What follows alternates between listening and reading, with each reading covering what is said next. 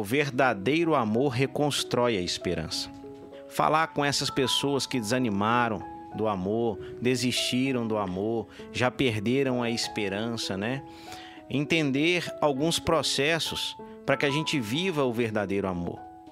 Nós muitas vezes perdemos a esperança por não entendermos alguns processos que Jesus nos ensina, que são essenciais para viver a essência do amor. Então nós precisamos respeitá-los e vivê-los e praticá-los. Tem uma frase que eu queria iniciar com ela, de Santo Antônio, martelo dos hereges. E Santo Antônio dizia assim: cessem as palavras, falem as obras. O que ele queria dizer com isso? É cessar o meu falar e começar a praticar a vontade de Jesus. É cessar a minha falácia sobre Jesus, sobre aquilo que Jesus ensina, sobre aquilo que Jesus quer de nós, mas deixar as obras, ou seja, a prática daquilo que Jesus nos ensina, falar por nós. E isso é essencial quando a gente vai falar de relacionamento e de amor. Por que, que isso é essencial? Eu entendo que para se viver um amor pleno, um amor verdadeiro que de fato reconstrói esperança dentro de nós, porque tudo aquilo que é um amor falso, passageiro, ele destrói as nossas esperanças. Ele destrói a nossa própria fé, né? E a fé é o firme fundamento da esperança. A partir do momento que eu não acredito mais em algo, está sendo roubado de dentro de minha própria fé. Porque se a fé é o firme fundamento da esperança, peraí, a fé é que vai me conduzir à esperança. E somente Jesus é a esperança que não decepciona. E São Paulo vai dizer aos romanos, né, que o sofrimento produz paciência, que prova a fidelidade e gera esperança. Todos os nossos relacionamentos, eles vão passar por sofrimentos. Mas são os sofrimentos, são as dificuldades, são as tribulações, são as limitações que eu tenho com o outro que vai gerar em mim a fidelidade, que vai provar em minha fidelidade. Então eu só consigo provar a fidelidade a partir de um suportar o sofrimento, de um suportar limitações, dificuldades. E provando a fidelidade, vai gerar em mim a esperança. Então, isso vai ser em qualquer setor das nossas vidas. Eu preciso passar por um sofrimento, esse sofrimento vai provar a minha fidelidade. Porque quantos de nós entramos em relacionamentos e quando esses relacionamentos já não estão agradáveis conforme a minha visão, conforme o meu modo de pensar, conforme a minha forma de ver as coisas. As pessoas, quando começam a entrar nesse relacionamento, ela começa a pensar em desistir desse relacionamento. Mas às vezes ela vai insistindo naquele relacionamento sem ela observar os pontos em que ela precisa tratar dentro dela. E todo relacionamento ele vai exigir renúncia e transformação. E muitas vezes nós vamos perder também a esperança no amor por não suportar a dor. Jesus, se ele não tivesse suportado a cruz do madeiro, nós não teríamos experimentado a excelência do amor, porque foi a cruz que garantiu a esperança em cada um de nós. Jesus pagou um alto preço por cada um de nós para nos dar a vida, para conservar em nós a esperança de vida. Ele nos trouxe redenção, ele nos trouxe vida. E nós temos que entender que todo relacionamento vai passar por um momento de cruz. E esse momento de cruz, de dificuldade, de dor, é que vai fazer com que ali eu prove a fidelidade que eu tenho com o outro. E provando a fidelidade com o outro, vai gerar dentro de mim, dentro do outro, a esperança. A esperança de sermos felizes, a esperança de construirmos algo junto. E não a não existência de problema, e não a não existência de imperfeições dentro de cada um de nós. Cada um de nós carrega dentro de si imperfeições que precisam ser tratadas que precisam ser curadas. E nós precisamos tratar cada um de nós, as nossas imperfeições e reconhecê-las para que possamos estar melhor para o outro. Para que possamos conviver melhor com o outro e assim reconstruir dentro de nós a esperança de ser feliz com o outro. Ah, relacionamento não tá com nada. Ah, não dá para namorar. Noivar, vixe, casamento então, irmão. Castidade então. Não entra nessa, entende? E daí castidade já é um ponto que não é só no namoro. As pessoas entendem como castidade a castidade somente no namoro para chegar ao matrimônio. Não, a castidade ela existe tanto no namoro quanto no matrimônio. E daqui a pouco vou falar disso. E o amor verdadeiro ele suporta o sofrimento da espera né? Então, se eu amo o outro, eu espero. Se eu espero, eu provo a fidelidade, porque espera gera sofrimento. E se eu provo a fidelidade, vai gerar em mim e no outro a esperança. A esperança de nascer um noivado santo, um casamento santo que gerará frutos. E frutos que permaneçam, né? E eu queria partilhar a palavra de Deus nessa hora, já entrar na palavra de Deus que nós preparamos. Efésios capítulo 4, versículo 1 seguintes. Vai dizer assim: Eu, prisioneiro no Senhor, vos exorto a levardes uma vida digna da vocação que recebestes. Com toda humildade e mansidão e com paciência, suportai-vos uns aos outros. Solicitos em guardar a unidade do espírito pelo vínculo da paz palavras do Senhor, graças a Deus. Irmãos, olha que interessante. Apóstolo Paulo vai dizer assim: Eu, prisioneiro no Senhor, vos exorto a levardes uma vida digna da vocação que recebestes. Cada um de nós tem um propósito, um desígnio, e que foi destinado por Deus desde a fundação do mundo. A prova disso é Efésios capítulo 1, versículo 4, que Deus nos conhece desde a fundação do mundo, para sermos santos e irrepreensíveis diante dele no amor, segundo o desígnio benevolente do Senhor. Ou seja, Deus nos conhece desde a fundação do mundo com um projeto de santidade e de integridade, com um desígnio benevolente designa um projeto. Então, desde a fundação do mundo, Deus tem um projeto para mim e para você. Deus tem um projeto para você e para o outro. Por isso que quando nós entramos num relacionamento, nós precisamos compreender que há um projeto para a minha vida e também para a vida do outro. E quando eu entro num relacionamento entendendo que a vida do outro tem uma importância para Deus, tudo se faz diferente. Se a vida do outro tem uma importância para Deus, esse outro não é um outro qualquer. É um filho de Deus e que eu preciso tratá-lo como filho de Deus antes de tratá-lo como namorado, noivo ou esposo. Se eu entender que é uma alma eleita pelo Senhor, se eu entender que essa alma tem uma vocação, eu vou respeitar os processos, eu vou suportar a dor e o sofrimento, esperar no Senhor, provando a fidelidade para viver a esperança que Deus quer para mim. A esperança é um projeto e um desígnio que cada um de nós acordamos e lutamos por cada um desses projetos, desses desígnios na vida de cada um de nós. Ninguém levanta sem entender os seus propósitos. Se você não entendeu o propósito na sua vida, você precisa tratar o seu coração e compreender o propósito de Deus na sua vida. Porque Deus te ama. Deus tem um propósito, um desígnio maravilhoso para você e para aquele que está ao seu lado, para aquele que você escolheu para começar uma vida, para começar uma experiência, para que você possa conhecer o outro, é igual se tratando de namoro, né? O namoro é essa experiência que você vai conhecer alguém diferente. Que visualmente você visualiza e fala: "Uau! Essa pessoa é para mim".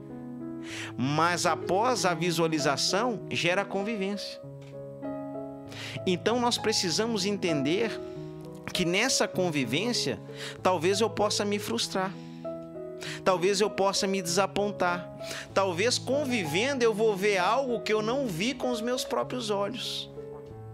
Então eu preciso entender que ali, aquela vida, aquela alma tem um propósito, tem uma vocação. E que nesse processo de conhecimento, nós vamos entender a vocação do outro. Eu já vi relacionamentos em que as pessoas entraram, namoraram, noivaram e no noivado, já pensando em casar, entendeu que a vocação de um era ser padre e o outro era matrimônio. Entendeu que a vocação da outra era ter uma vida consagrada e deixar o outro viver livre. Mas eu já vi também pessoas que tinham vocação e por não respeitar o processo e o tempo de Deus, entrar num relacionamento profundo com medo de viver a verdade e a vocação que está estabelecida desde a fundação do mundo para a vida delas. Eu me lembro quando eu comecei a namorar com a minha esposa, eu fiquei nove meses sem ela saber, rezando pedindo a Deus ela como esposa. Ela não sabia. Inclusive, eu pedia por intercessão de Nossa Senhora das Graças. E depois que nós começamos a namorar, aquela coisa de namorado, né? Que dia é seu aniversário e tal. Ela disse: Olha, eu nasci no dia 27 de novembro, dia de Nossa Senhora das Graças. Falei: Uau, tem um propósito aí, né? E aí nós vamos entender muitas coisas nesse processo de namoro. E ali vendo aquela resposta de Deus de Nossa Senhora, eu via que aquilo era uma resposta de Deus e eu poderia talvez me lançar, não, aqui é o caminho, aqui vai dar um casamento. Mas nesse processo de namoro ainda vivemos várias coisas em que vivemos discernimentos. Porque no meio do caminho, eu me lembro até hoje, até no dia, de levar o convite para o padre que celebrou o nosso casamento, e o padre disse para ela, né, não, para mim na frente dela: Elbert, você tem certeza? Você não tem a vocação para o sacerdócio? Mas naquele dia ele queria provocar no meu coração uma reflexão, para que eu chegasse no discernimento profundo de minha alma do meu verdadeiro chamado. Então isso é importante para nós, mesmo diante as nossas emoções, porque ali nós estávamos felizes, cara. Era o nosso noivado, nós já estávamos preparando para casar, levando o convite para o sacerdote que ia celebrar o casamento todo alegre, todo feliz. E ele vira para mim na frente da minha noiva: Elbert, você tem certeza? Às vezes nós precisamos confrontar as nossas emoções, que muitas vezes, quando nós temos em nosso coração um sentimento de alegria, um sentimento de bem-estar, nos confunde diante o propósito de Deus. É nos momentos de alegria de felicidade e de bem-estar que você tem que ter mais cuidado.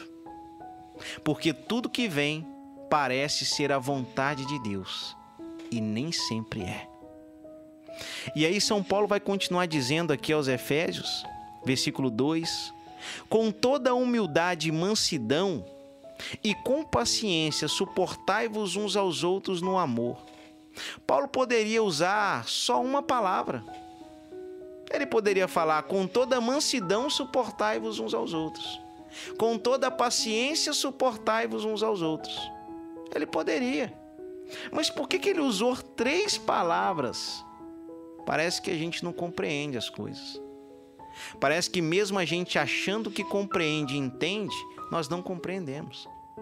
Então parece que ele fala uma, fala duas, fala três para as pessoas entenderem o que ele quer dizer com toda humildade, porque sem humildade eu não reconheço as minhas misérias, as minhas limitações que me afasta do propósito de Deus. Que me afasta de um convívio, de um relacionamento sadio e em Deus. Eu preciso ter humildade para reconhecer a limitação que sufoca o outro que muitas vezes leva o outro, às vezes até já não mais acreditar no amor. Isso é sério. É necessário humildade. reconhecer as nossas misérias, que paralisa a vida do outro, que fere o outro, é necessária humildade. E ele continua dizendo, e mansidão. Quantos de nós num relacionamento, né, Renatão? Não sei você, mas a maioria que eu conheço começa um namoro, ou namoro que dá discussão, namoro que dá briga, né? Aquele momento de se conhecer, começa a ver o defeito do outro e aí começa, poxa, cara, e aí quantos namorados vão brigados para casa, né? É. No outro dia pode até mandar uma mensagenzinha e dizer assim: Nossa, eu tô com saudade. Ah, não, vamos conversar, né? Já parecendo que tá vivendo vida de adulto, né? Mas ali há uma criança rebelde dentro de nós e que precisa ser curada. E essa criança rebelde dentro de nós faz a gente agir com falta de mansidão. A gente briga, a gente discute, né? E Paulo vem advertir essa comunidade a agir com mansidão. Porque a mansidão nos aproxima do propósito de Deus. A mansidão gera a graça de Deus em nós. E como é difícil num relacionamento agir com mansidão. Porque ali você vai se deparar com a imperfeição do outro. Por isso que a primeira palavra que ele usa é a humildade.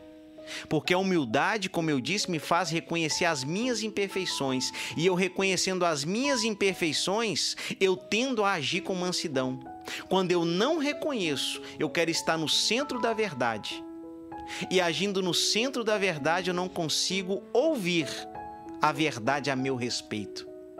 Porque o outro vai dizer a minha imperfeição e eu não vou concordar. Mas eu quero justificar, e quando eu justifico, eu ajo com rebeldia, eu ajo com valentia, eu ajo com a ira. Quantos relacionamentos eu já vi o namorado brigar com ira com a namorada?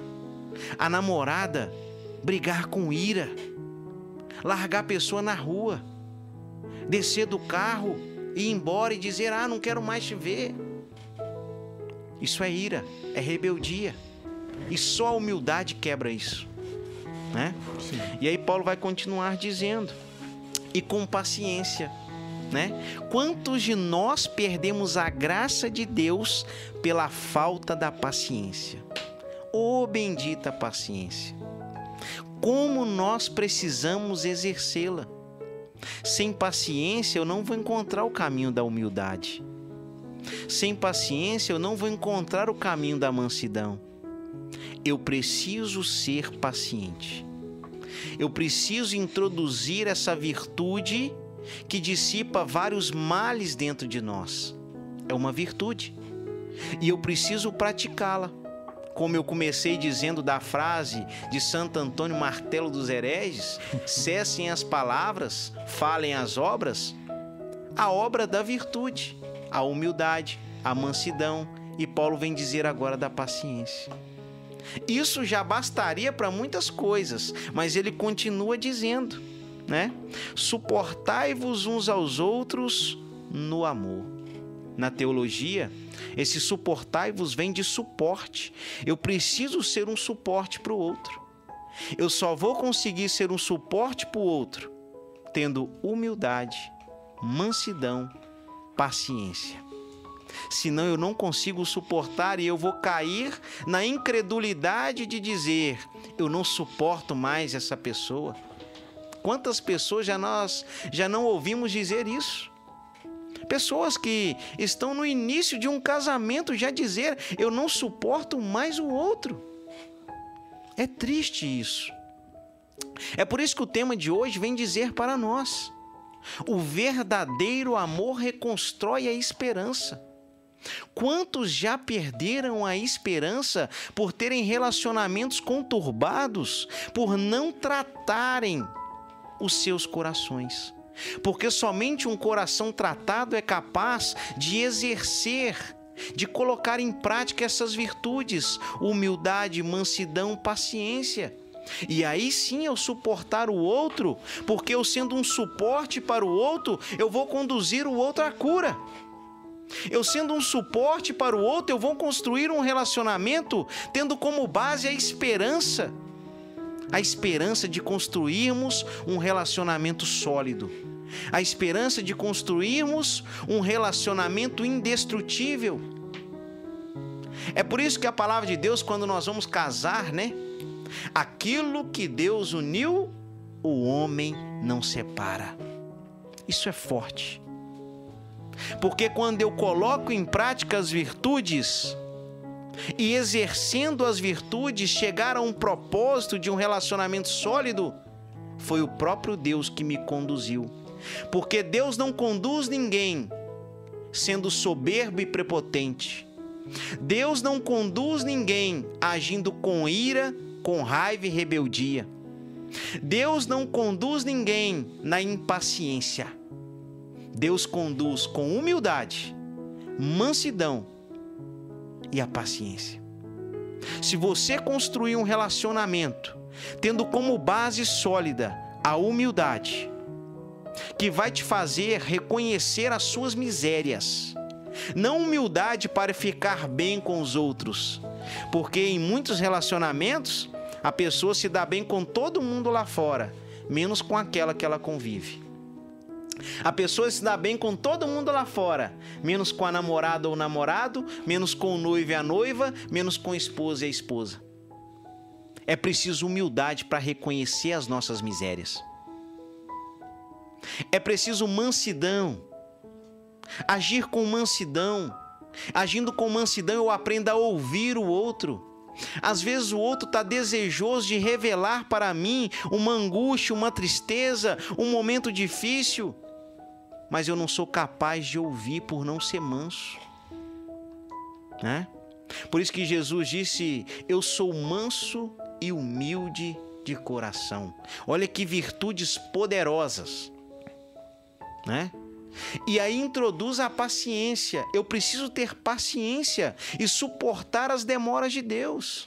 Eu preciso ter paciência no namoro e viver a castidade e a não avançar o sinal a ponto de eu perder a graça de Deus para mim e para o outro.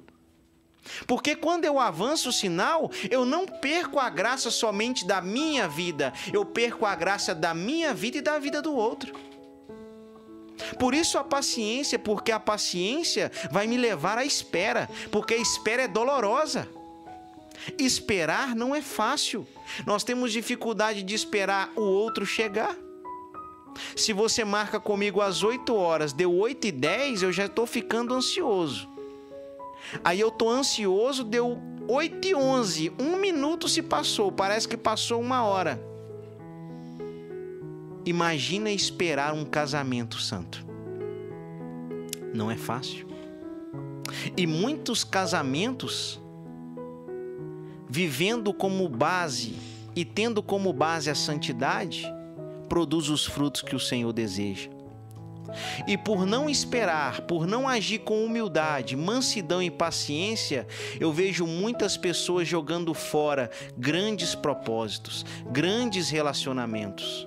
E já desanimando, perdendo a esperança de construir um relacionamento sólido, se lançam no pecado, se lançam na prostituição se lança ou não entrega a um, a outro, fica com um aqui, fica com outro ali, já não acredita mais em fidelidade, porque somente o sofrimento produz fidelidade. O sofrimento ele produz a paciência, que prova a fidelidade. Quando eu tenho paciência, eu provo a fidelidade que eu tenho. Quando eu não tenho paciência, eu jogo tudo por ralo, vamos dizer assim eu abandono o barco, eu abandono o propósito. E abandonando o propósito, eu me lanço no lamaçal do pecado, porque eu não tenho paciência para suportar a espera. E se eu não tenho paciência, eu não provo a fidelidade. Se você entra num relacionamento em que a pessoa não tem a paciência, não tem a capacidade de espera, não tem ainda a humildade, mansidão, é necessário fazer uma reflexão com a pessoa que você quer um relacionamento sólido. De você falar umas boas verdades para essa pessoa, de que se ela não exercer as virtudes necessárias para se construir uma base sólida de um relacionamento, infelizmente não dá certo. E muitos, por estar envolvidos numa paixão envolvente, não têm coragem de abandonar um relacionamento que destrói esperanças, que destrói sonhos, que destrói projetos. Eu conheço vários amigos que envolvidos numa paixão tão envolvente, e mesmo levando eles à condenação do pecado, eles permanecem nesse relacionamento porque não têm a coragem, a hombridade, a integridade de falar a verdade para o outro. Esses dias eu atendi um jovem que está num relacionamento e a moça não quer esperar e viver uma castidade. É normal o rapaz não esperar mas a moça não quer. Eu disse, irmão, você quer o meu conselho de verdade? Ele, claro, eu quero uma direção. Largue essa moça. Largue e bota ela para fazer uma boa reflexão de que ela tem um homem de Deus ao lado dela, que quer viver na presença de Deus. Ou fale a verdade para ela de quem você é. Nós não podemos perder a nossa essência para agradar o outro. Nós não podemos perder o propósito da nossa vocação para agradar o outro. Nós não podemos. E Paulo continua dizendo: Suportai-vos uns aos outros no amor e solicitos em guardar a unidade do espírito pelo vínculo da paz. Quantos relacionamentos você não conhece que já não existe mais a presença da paz?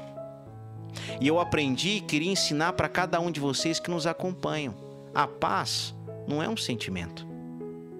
A paz é uma pessoa. É por isso que Jesus dizia: A paz esteja convosco.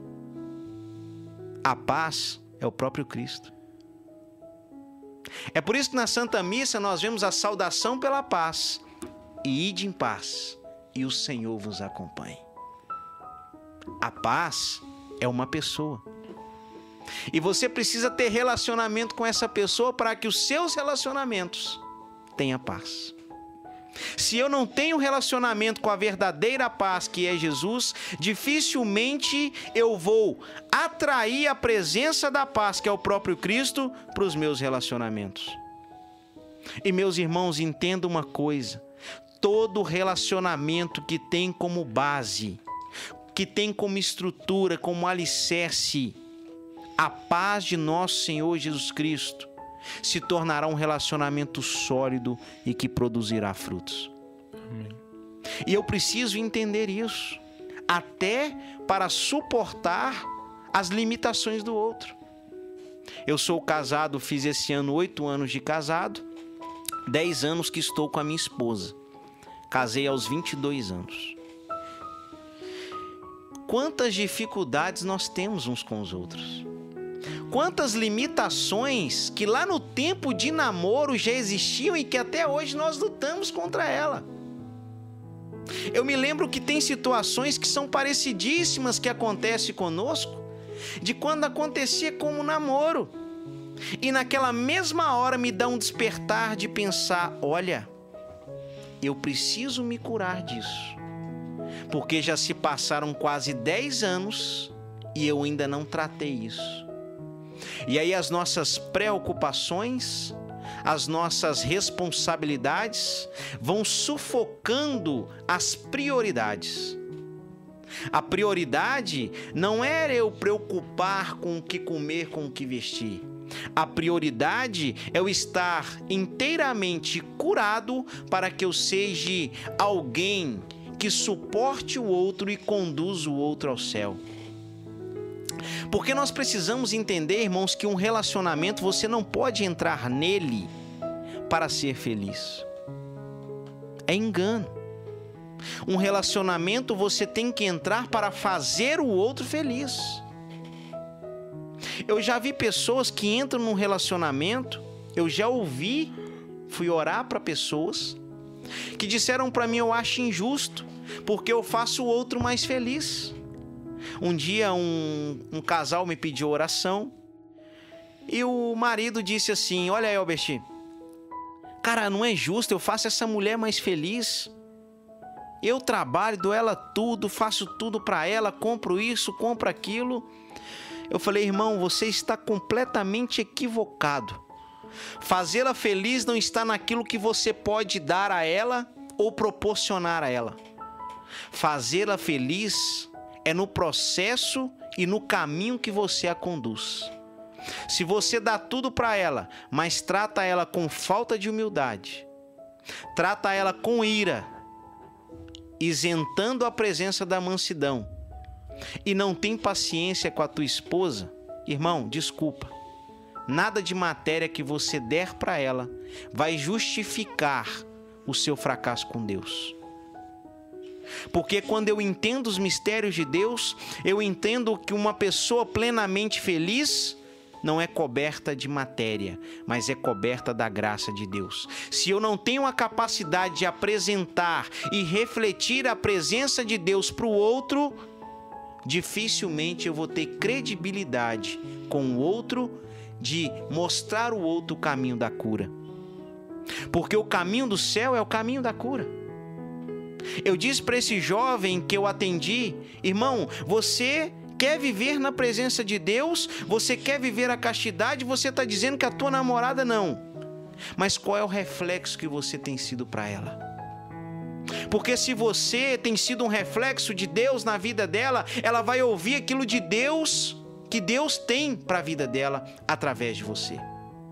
Mas se você não tem sido reflexo de Deus, você não terá autoridade espiritual para manifestar a presença de Deus na vida dessa jovem. Porque talvez Deus te colocou no caminho dela para salvar a alma dela. Talvez Deus te colocou no caminho dela para que ela fosse curado e a partir daí vocês começarem um relacionamento duradouro e que produzirá frutos. Mas para isso é necessário você refletir a presença de Deus. Se você não reflete a presença de Deus, ela não vai querer ouvir aquilo que vem de Deus através de você para a vida dela. Então ela não tem uma referência ao lado dela de Deus. Mas se você ser uma referência de Deus para ela, ela vai parar para te ouvir. Ela vai parar para compreender que aquilo que você diz tem valor. E não somente valor emocional, mas valor real que cura e que liberta. E os nossos relacionamentos precisam ser assim, para que produzam seus frutos. Exercendo humildade, exercendo mansidão e paciência, para que eu viva o verdadeiro amor que reconstrói a esperança. Só para partilhar, você está falando, eu lembrei de uma, uma conversa que eu tive com uma amiga hoje também. Ela saiu também de um relacionamento e tal, casada. E ela falou comigo hoje que ela tava querendo. Porque ela, ela tá, passa essa fase, né, de. de de desligamento, né? Porque teve um relacionamento, tem filhos envolvidos e tal. Mas ela tava naquela fase de carência e ficava com medo, tipo assim, será que eu vou relacionar com alguém por carência? Aí ela começou a se questionar, será que eu tô indo por esse caminho? Porque eu só tô carente e eu não tô me preocupando com, com a minha base, né? com aquilo que eu preciso me estruturar até para entrar em outro relacionamento. Aí ela pegou e falou comigo assim: Eu vou. Eu tô pensando em viver o, a castidade. Daí, dentro do que você tá falando, é isso, é porque se ela se colocar diante desse propósito de querer viver um, uma castidade, de querer buscar um sentido mesmo no, do que é um relacionamento, para até mesmo se curar das feridas que ficaram abertas, né? Ainda estão cicatrizando, estão precisando de cuidado ainda é, esse período que ela se dedicou a, a, a entender isso, a se conhecer, a ter essa, essa humildade de voltar para dentro dela e falar assim, não, eu preciso primeiro cuidar de mim aqui, dessa situação. Eu acho que quem for chegando vai encontrar nela e falar assim, não, ó, ela realmente está num propósito ali e eu também quero viver isso aí com ela. Entendeu? O cara pode ser o mais é, galinha do que. Mas se ele vê na pessoa um propósito, e se ele for mesmo, ele vai querer comprar aquela ideia com ela, entendeu? Ele vai querer comprar aquela ideia com ela, fazer, assim, não, bacana. E, e aí pode nascer sim um, um relacionamento sadio, né? Eu acho que isso que você falou é, é fundamental. A pessoa se colocar diante de Deus, se colocar é, com a sua verdade, né? A minha verdade é essa. A minha, hoje eu me encontro carente. Hoje eu tô numa carência aqui muito grande, carência afetiva. Eu preciso de carinho, eu preciso de colo, eu preciso de, de beijar na boca. Você fica pensando nessas coisas, né? As pessoas que ficam só algum tempo assim, fica, começa a pensar essas coisas. E o demônio vai também, vai também atiçando, né? Então eu achei legal isso. Ela, quando ela falou assim, é isso, eu falei, não, esse é o caminho. Entendeu? Esse é o caminho. Vivendo relacionamento difícil, ou abusivo, ou conturbado, ou ainda buscando algumas respostas, mas também a, a, as pessoas que estão é, vivendo um discernimento vocacional também, né? Estado de vida. É. Né? Às vezes fica nesse sofrimento, não, igual você teve, eu também tive, e eu, você, provavelmente você também teve. É um momento que você fala assim, não, é para eu realmente ser religioso? Eu tive isso. Sabe? Eu, então eu, eu rezei mesmo, falei para Deus, ó, é, é, isso mesmo que o senhor quer de mim? Eu, eu tô confuso, eu tô perdido, porque a vida, a vida religiosa, o celibato, é bonito, ele é romântico. Romântico, entre aspas, né? Mas na prática ele é sofrido também. Sim. Né? E aí teve até um. Quem que veio aqui foi o, o, o Igor, falou isso, falou assim que o celibato é uma missão também. Né? Assim como o, o, matrimônio. Ele é um pouquinho assim, além porque no céu seremos todos celibatários. Ele falou tipo isso. Então quer dizer que a, a pessoa já está se antecipando aqui na Terra, vivendo é, um celibato de, de, de, doação, né? Aqui na Terra. Então o, o, o matrimônio. E, e, tem a tendência de falar assim, não, então a gente, eu falo por mim que sempre estava na missão, estava ali com a aliança, com a Jovem Sem Fronteira, vivendo ali, vivendo aquelas coisas. Eu não pensava muito em relacionamento. Então, a partir do momento que eu tive que falar assim, não, peraí, eu tenho que começar a discernir também minha vida, né? Então, a tendência minha era pensar assim, ah, lógico que Deus vai querer que eu seja é, consagrado a, a, a, uma comunidade, a uma vida religiosa, um sacerdote, seja lá o que for. O que era meio que. Assim, isso é um óbvio. Só que eu busquei a resposta e eu tive a resposta. Assim como o Elbert também teve e você também teve a sua, né, Pedro? Então acho que a pessoa às vezes ela fica até com medo de buscar esse, essa resposta de Deus, né? Porque ela não sabe como é que ela vai lidar com o que Deus vai expor para ela. Assim, não é eu. Às vezes a pessoa tem um desejo muito grande de casar, fala assim, não, eu preciso de você aqui. Mas as coisas vão se confirmando, né? É, assim como meu, meu casamento também foi se, meu, a minha vocação foi se confirmando. Não foi algo tipo assim, ah, vai lá, igual o padre fez com você, né? É, você não tem que ser o sacerdote, não, Elber. Então é você se confrontar consigo mesmo, se confrontar com as suas dúvidas. É preciso é, estar bem esclarecido você com você mesmo ali também, até para entender o outro quando você estiver junto com o outro, né? Então acho que tudo isso faz parte do processo. Concorda, Pedrão? Sim, sim. E a vocação é a resposta de um chamado, né? Deus nos chama e a gente tem que responder. Todos os dias a gente acorda e fala: Não, Deus, eu aceito isso que você está me, que você tá me pedindo e eu vou em frente, né? E ele permite que essas dúvidas passem pelas nossas cabeças justamente para a gente firmar né, na fé, na, na, na nossa escolha, porque é uma escolha que a gente faz. A gente escolhe seguir um caminho e deixa o outro para trás, né? E a gente tem que enxergar nesse querer de Deus, né? Tem um santo que é São Rafael Arnais, que fala assim: quem é doido de não querer o que Deus quer? Hum. Ou seja, se Deus quer o um negócio, por que, que eu vou, vou meter a, o pé para outro lado e fazer doido. outra coisa? Tem que, tem ser, que doido, ser doido. Né? Então, Tipo, você tem que pensar nisso, né? Se Deus está querendo que eu, que, eu, que eu siga esse caminho, se Deus quer que eu, que eu viva desse jeito, se Deus quer que eu não, não conviva com certas pessoas, que eu não tenha certas influências, que eu não fale certas coisas, que eu não aja de certa maneira, por que, que eu não vou fazer, sabe? É tão, é tão óbvio, né? É, e, não, e não é tão difícil. É difícil, mas só é. que é, você colhe frutos, né? Isso. É. Negócio é. você, você escolhe o lado certo, é, por mais que às vezes seja difícil na carne, Uhum. Mas os frutos você vai colhendo durante a, a, caminhada. Isso. Entendeu? E eu falo porque eu colho até hoje os frutos do meu relacionamento bem vivido. Uhum. Com, a minha, com a minha namorada, né? Antes de tudo, minha amiga, minha namorada, minha noiva, minha mulher. Isso. Minha esposa. Então, eu fui vivendo um processo de curas. Porque, São processos. Porque eu vim machucado de outro relacionamento. E eu com certeza machuquei outras pessoas também. Entendeu? Então você tem que vir com isso, tipo assim, não, peraí, o que, que eu fiz de errado?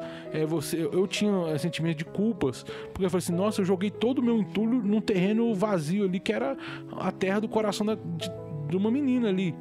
É, né? E eu, eu fui lá e joguei tudo que eu tinha de pior em cima dela. Eu- Aí eu- você tem que se aceitar nisso também, saber, igual você falou, ter a humildade de falar assim, não, agora é a hora de eu terminar, porque eu já eu tenho que saber que já tô machucando muito, Tem que ser humilde. né? E saber que eu também vou viver um, um período ali de sozinho, que eu preciso passar por essa por esse discernimento, né, também. Nós precisamos compreender, irmão, que a carência ela é um vazio, né? E uma pessoa que realmente tem um encontro com o Senhor, ela vai preencher esse vazio. Eu falo por experiência própria, né? Eu tive a oportunidade de ter um diálogo com um psicanalista que cuidou do Padre Jonas Abib da Canção Nova. Gerson, né?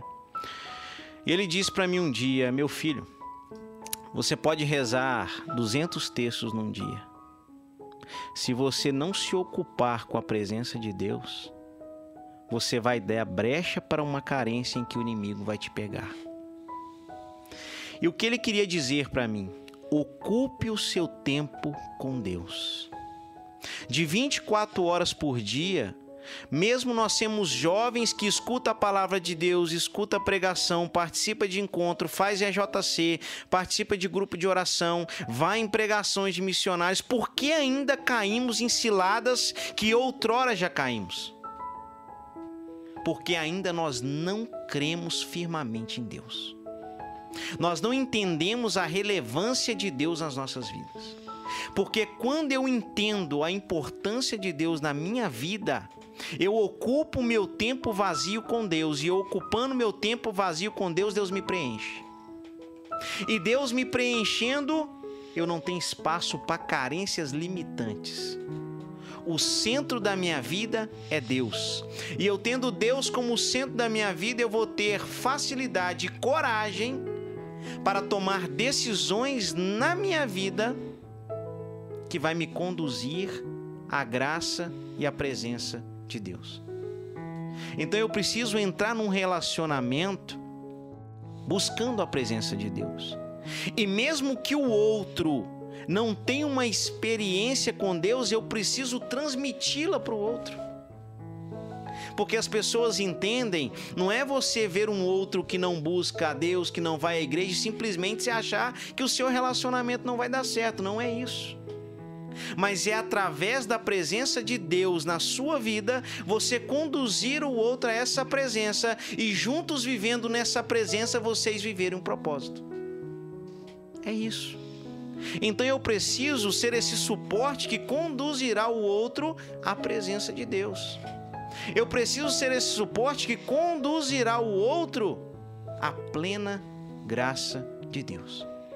Por isso a necessidade, Paulo já dizendo aqui, né? Ele fala das vocações, mas para você discernir uma vocação é preciso é preciso antes de tudo você viver essas virtudes: humildade, mansidão e paciência. Vocação você não descobre da noite para o dia. Vocação é um processo, sinais da sua própria vida, em que você identificará o propósito desígnio de Deus para você. E muitas vezes passa pelo racional também, né? Só na emoção, né? Sim, Que eu acho que é, o discernimento tem que passar pelo racional não é também. à toa que o Catecismo da Igreja Católica diz no parágrafo 1736 que Deus nos deixou dotado de razão, de inteligência. Não é razão e inteligência qualquer, é a razão e inteligência que vem dele. Para que com a nossa própria iniciativa nós venhamos a buscar a face do nosso Criador. Olha o que o Catecismo da Igreja da Católica vai dizer. Os meus filhos se perdem por falta de conhecimento, já dizia o profeta Oséias. E por falta de conhecimento e de iniciativa própria de conhecer esse Deus, é que nós nos perdemos. É que nós vivemos carências. É que nós não temos coragem para tomar decisões. Eu me lembro, Renatão, que desde jovem a palavra de Deus era disseminada na minha casa. Desde jovem. Muitos tiveram uma vida assim. Muitos tiveram alguém que passou pelo caminho, olha, busca o caminho de Deus. Ainda que você estava vivendo uma vida contrária, é aí que aparecem pessoas para te dizer, olha, muda de vida, cara. Eu tenho vários amigos que na época que a gente andava num caminho tortuoso, várias pessoas apontavam para nós: olha, busca a Deus, não busca esse caminho. Né? Aquele antigo ditado: um bandido ele vai acabar na cadeira de roda, na cadeia ou morto. Isso é uma mentira do diabo, porque ninguém tem poder para condenar os outros. Mas entender que ali aquela palavra que a pessoa dizia era para abrir os meus olhos, tirar a escama dos meus olhos. E eu abri o meu coração para a graça de Deus, converter o meu coração e convertendo o meu coração, viver o propósito de Deus. Então, o que, que eu quero dizer com isso? Muitas pessoas vão passar pelos nossos caminhos, nos indicando aquilo que Deus quer de nós. Mas por falta de conhecimento, nós vamos nos perder. É. Por falta de conhecimento, nós não vamos edificar o nosso propósito. Porque é o conhecimento que edifica o propósito. Quando eu vou identificar um propósito, eu preciso conhecer aquele propósito. Uhum. Quando eu vou firmar o meu casamento ou o meu relacionamento, eu preciso conhecer outra pessoa. Então tudo passa pelo conhecimento. Para me falar de Jesus, eu preciso conhecer Jesus. Eu conheço pessoas que até hoje pregam a palavra de Deus, mas nunca teve uma experiência de meditar a palavra de Deus de Gênesis Apocalipse. E às vezes o cara está na igreja tem 10, 20 anos. Então o conhecimento é para transmitir para um outro por um momento ou o conhecimento é para edificar a vida dele? É por isso que muitos têm se encontrado carentes, deprimidos e sozinhos. Porque se você busca o conhecimento para edificar primeiro a sua vida, sua vida vai estar tão preenchida em Deus que você não vai ter espaço para carências limitantes que te conduzirá ao pecado. Então enche, o Gerson já falava comigo, esse psicanalista, ocupa o seu tempo com Deus. Tá sozinho? Lê a palavra de Deus. É. Tá sem fazer nada? Lê a palavra de Deus. Pratica a Lexio Divina. Leitura, meditação, oração e contemplação. Todos os dias. E eu vejo jovens, né, que às vezes escuta pregações, vive um momento de batismo com o Espírito Santo, vive uma experiência com Deus. Quantos jovens eu não vi assim? Mas ele sai do encontro, ele quer ter sexo fora do casamento com a namorada? Ele quer ser irado com a namorada? Ele quer agir com falta de humildade com as pessoas e com ele mesmo, de não reconhecer as limitações dele? Então, peraí. A palavra de Deus é uma semente que é lançada e ela produz frutos no seu devido tempo. Mas para que ela produza frutos, eu preciso permitir ela crescer. Se eu planto uma semente e espero nascer um fruto, uma árvore, se eu sufocar, ela não vai nascer, ela vai morrer. Por isso já tem a parábola do semeador. Cada semente é lançada em um tipo de terreno. E às vezes o meu terreno não quer receber a semente do Senhor. O meu terreno não está arado, preparado, não é com uma preparação emocional, é com a aceitação da palavra de Deus. Porque se a gente fala muito de livre-arbítrio, Deus não vai te obrigar. É, é preciso querer. É por isso que eu amo esse esse parágrafo do Catecismo da Igreja Católica, 1736, que Deus nos deixou dotado de razão de inteligência para que com a nossa própria iniciativa nós possamos buscar o nosso Criador. Deus nos deixou a liberdade, não libertinagem.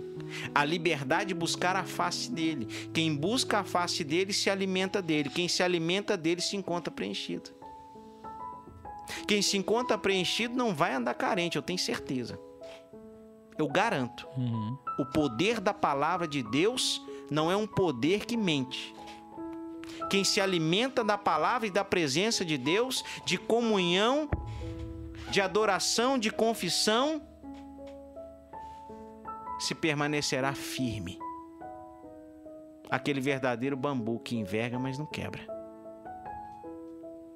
Porque a rocha firme é o Senhor. Ele é o Senhor. A rocha é Ele. Se eu não me alimento dele, infelizmente eu vou construir um edifício sobre areia. O meu relacionamento vai ser construído sobre areia.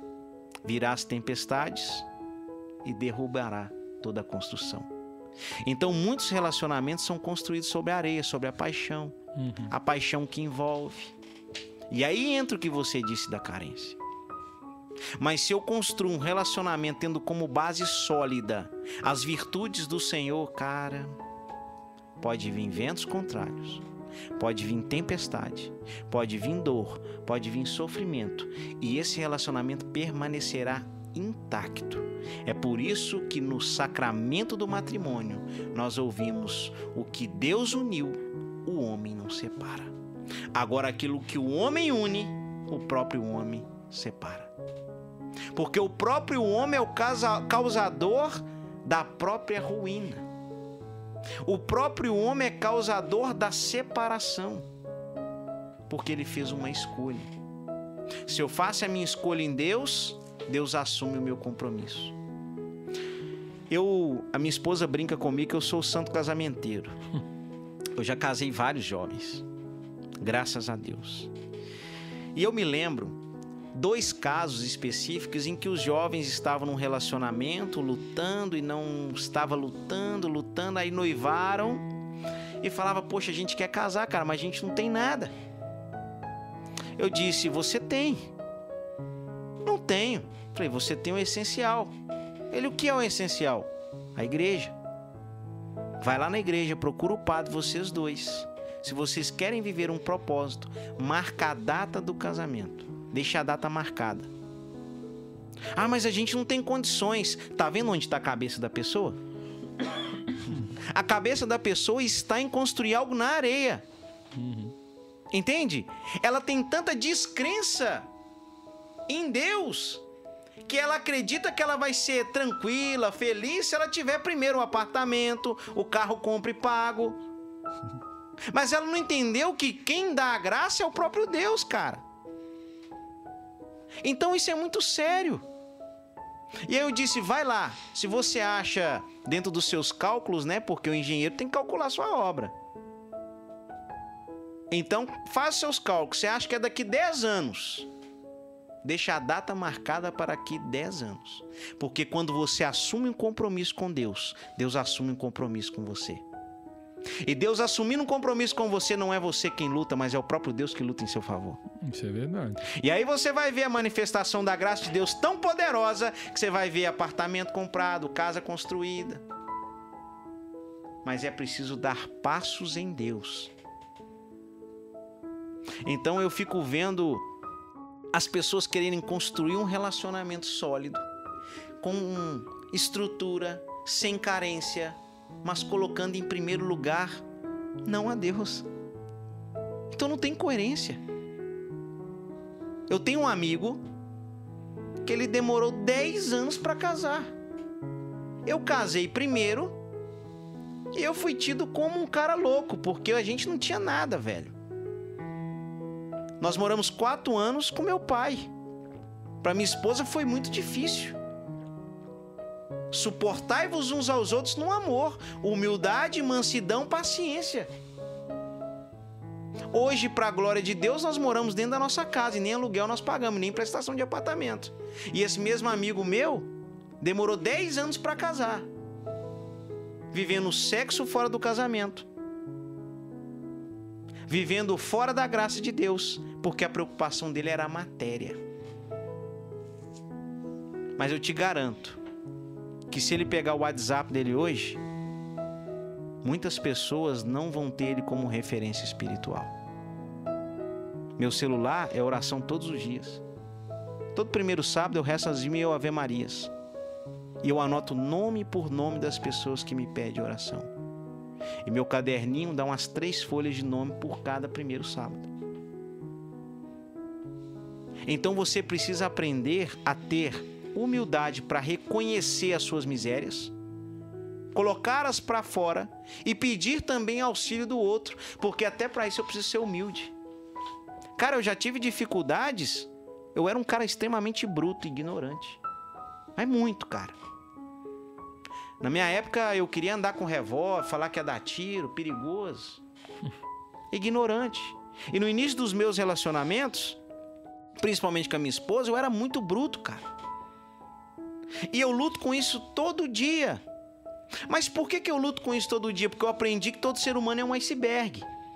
Você vê a ponta, a casca, mas você não vê sete vezes que é maior por dentro do oceano. Então eu julgo a pessoa pelo que eu vejo, mas eu não sei o que está por dentro. Por isso eu preciso ser humilde de pôr para fora e contar com a ajuda do outro para que eu vença aquela limitação e eu encontre a graça de Deus e eu construa com ela um caminho sólido, uma casa construída sobre a rocha. Então eu preciso ter humildade para tudo isso. E eu me lembro que na época eu disse para minha esposa, porque eu tinha uma história. Eu com cinco anos, a minha mãe adoeceu. Com seis, eu cuidava dela. Os papéis se inverteram. Nós tínhamos uma realidade financeira muito difícil. Eu ia para a escola sozinho, voltava, fazia comida para minha mãe. Naquela época a gente tinha arroz com farinha ou fubá suado todos os dias. Quando eu prego nos presídios, eu gosto de brincar com os presos. Cara, você pode estar aqui, mas você pode sair. Mas você vai sair do mesmo jeito que você entrou? E eu digo para eles sobre um amor de pai. Eu lembro que o meu pai falava assim: Filho, você quer ser forte igual papai? E eu falava: Quero ser, pai. Então você vai cuidar da sua mãe todos os dias. Você vai fazer o almoço para ela.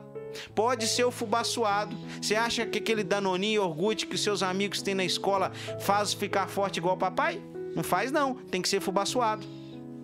Mas porque ele não tinha condição de me dar, mas era a estratégia que ele usava para demonstrar o amor dele por mim. E eu sei que aquilo era um sofrimento para ele. Então eu fui criado com raízes em que eu queria o tempo inteiro me defender, porque eu precisava me defender. Eu era uma criança que cuidava de uma mãe doente. A minha mãe fugia de noite porque era um quadro esquizofrênico. Eu tinha que ir atrás dela de madrugada, na rua, para que não machucasse ela, para que ela não se perdesse. E era diariamente. E quem tem um parente esquizofrênico sabe o que é, a dificuldade que é. A minha mãe não dormia e eu também não dormia. Então eu fui uma criança que cresceu sem dormir cuidando da mãe, um adolescente que cresceu sem dormir, cuidando da mãe, logo ali entrou em mim uma ira tão grande que eu queria dar um jeito de sair daquela situação. Então nós precisamos entender que muitas raízes que são culpa nossa. A pessoa que está entrando no relacionamento comigo não tem culpa das realidades de outrora da minha vida. E eu preciso ser humilde de expô-las para elas para que elas me ajudem a ser uma pessoa melhor. Porque senão eu corro o sério risco de viver um falso amor e destruir a esperança. Então, assim, se hoje você se encontra em uma situação em que as pessoas vão dizendo, não escuta as pessoas, escuta Deus. Retire um tempo para você, silencie seu coração e escuta o que Deus vai te dizer. E a decisão que você tomar em Deus, você tem que ter plena paz no seu coração de que essa decisão é um chamado de Deus. Então você precisará viver em paz com a decisão que você tomar. Porque é natural também o inimigo usar de pessoas para nos confundir. O inimigo usa de pessoas. Por que, que ele usa de pessoas? porque a nossa vida está escondida com Cristo em Deus e já dizia lá em Colossenses. Ele não tem autoridade e poder sobre o seu futuro, Elias, mas ele conhece o seu passado. Comece a notar se essas pessoas que estão te dizendo são pessoas que vão dizer o porquê que elas acham que você tem um chamado pro sacerdócio. E na resposta delas, na pergunta delas que fizer, na verdade, nas respostas que elas derem a você, o porquê que elas acham, ali você vai identificar se é uma resposta que tem a ver ou um vínculo com o seu passado ou não. Se tiver vínculo com o seu passado e for uma resposta completamente humana, não escute. Continue firme no propósito. Porque o inimigo sabe quando você está em dúvida. E quando você está em dúvida, é aí que ele quer te colocar mais em dúvida. É por isso que Jesus sempre ia no monte orar. Porque no monte orar era só ele e o Pai. E ele ouvia o que o Pai queria. Não é à toa que no alto Getsemane ele diz: Pai, afaste de mim esse cálice, mas que não seja feito a minha vontade, mas a tua vontade. Jesus teve medo, a palavra diz que Jesus teve medo, porque quando teve aquela angústia mortal, ele diz: Pai, afaste de mim esse cálice. Então, muitas vezes, quando nós estamos sozinhos, é que nós vamos nos confrontar com a vontade de Deus. E a vontade de Deus, irmão, muitas vezes é na contramão da nossa vontade. Então, Elias observa muito isso. Se as suas decisões vão também somente na tua vontade ou na vontade de Deus. A vontade de Deus muitas vezes vai vir na contramão da sua. Então é necessário observar essas coisas. A não ouvir pessoas. Pessoas, irmão, vai te dar opinião. Pessoas vão dizer aquilo que acham e não aquilo que é. Deus vai te dizer aquilo que de fato é. Deus vai te mostrar a sua vocação de fato. Mas não se cobre, não se condene, não perturbe o vosso coração. Mas continue caminhando. Na dúvida, caminhe. Mas tome a decisão certa para você caminhar. A decisão certa é você parar e ouvir Deus.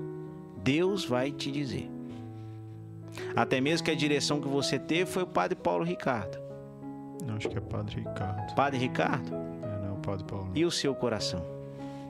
É hora de escutar um pouco o seu coração. O Padre já te deu uma direção. Agora é hora de se escutar o seu coração. Para onde o seu coração aponta? Para onde o seu coração indica? Porque eu vejo muitos sacerdotes que não tinham chamado para sacerdote e que hoje são sacerdotes frustrados. Que não exercem com amor o seu ministério. Porque nós vemos isso pelas obras. Isso é verdade. Sacerdote não foi destinado a ficar dentro da casa paroquial tocando a vida e celebrando no domingo, não. Sacerdote, ele é pai da comunidade, ele tem que viver para a comunidade. Ele tem que dar a vida por Cristo. Então, até sacerdotes já sofreram. Quantos sacerdotes você não vê que renunciaram e hoje tem uma vida matrimonial? Porque você corre o risco de tomar uma decisão errada. Então, para você não correr esse risco, ouve Deus. E ouve o seu coração para que você viva em paz com a sua decisão. Eu me lembro um dia, irmão, eu fui pregar numa cidade de Minas Gerais, no Pentecostes. E no dia dessa pregação, eu fiz duas pregações no evento. E eu fechei o evento, preguei a última pregação. E nós fizemos um momento de adoração muito forte. E um homem começou a adorar Jesus chorando, chorando, chorando, chorando, chorando, chorando, chorando. Eu falei, cara, isso não é normal, cara. Tem algo aí que tá diferente. E aí no final eu perguntei quem é esse moço. Não conhecia ninguém da cidade. E aí o pessoal me disse ele era padre. E ele renunciou, hoje é casado. Ah. E aquele choro diante do Santíssimo, será o que era? Entende? Então isso é muito forte. Por isso é necessário você silenciar e viver uma experiência profunda com Deus. Cara, tá na dúvida, ciente de Deus.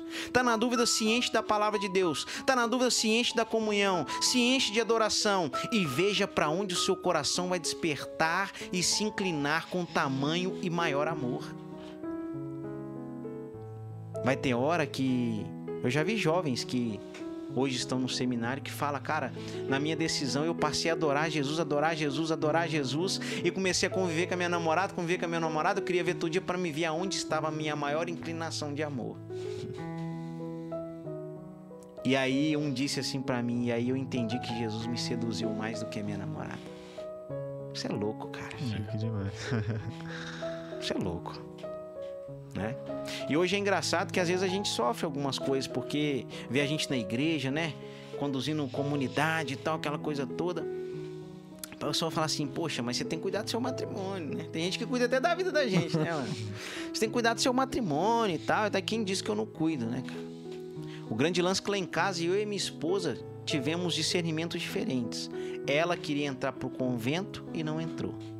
Ela queria ser irmã, beneditina. E eu tinha essa dúvida cruel de ir pro seminário ou não. Mas nunca foi uma dúvida minha, cara. Foi as pessoas que criaram essa Uhum. dúvida dentro de mim. Porque eu lembro que um seminarista disse, pô, você tem que andar pro seminário e tal, aquela coisa toda. Então, peraí, ele lançou isso em mim. Não foi um desejo meu.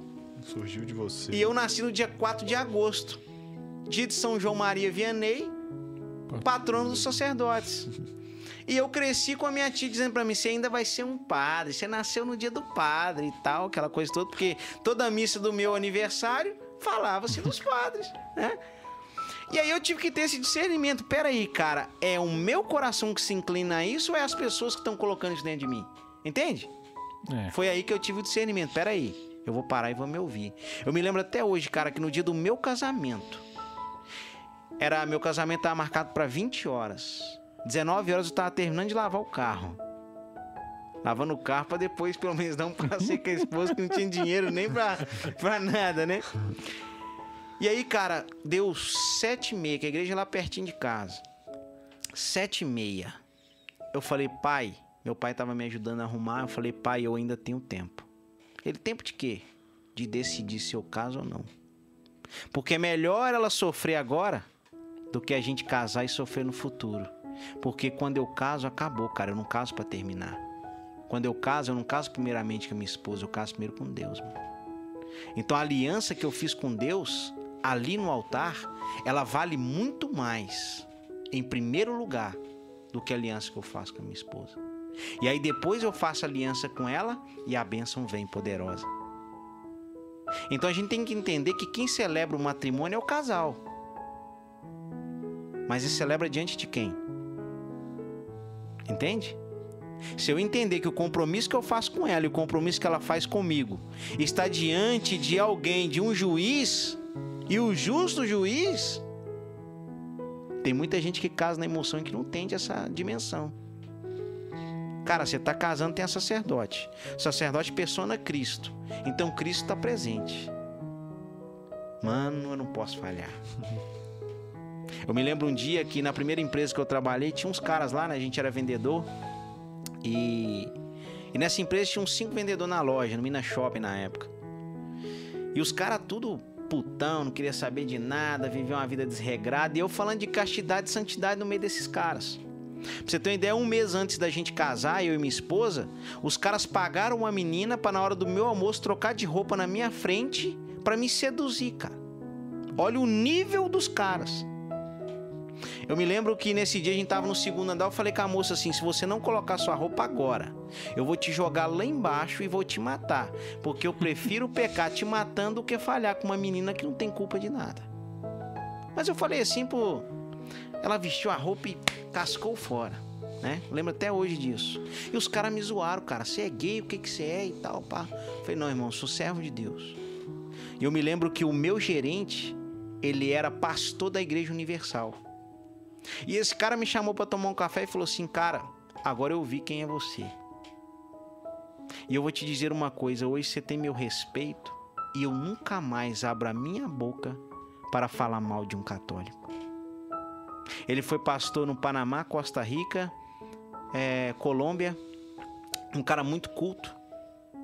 Até hoje esse cara me manda mensagem e dizendo: Você tem meu respeito. Mas por que, que eu quero dizer isso? Porque a fidelidade ela estava com Deus e não com uma noiva. Quando a minha fidelidade primeiramente está com Deus, irmão, eu posso estar o carente que for, irmão. Eu não vou ceder, irmão.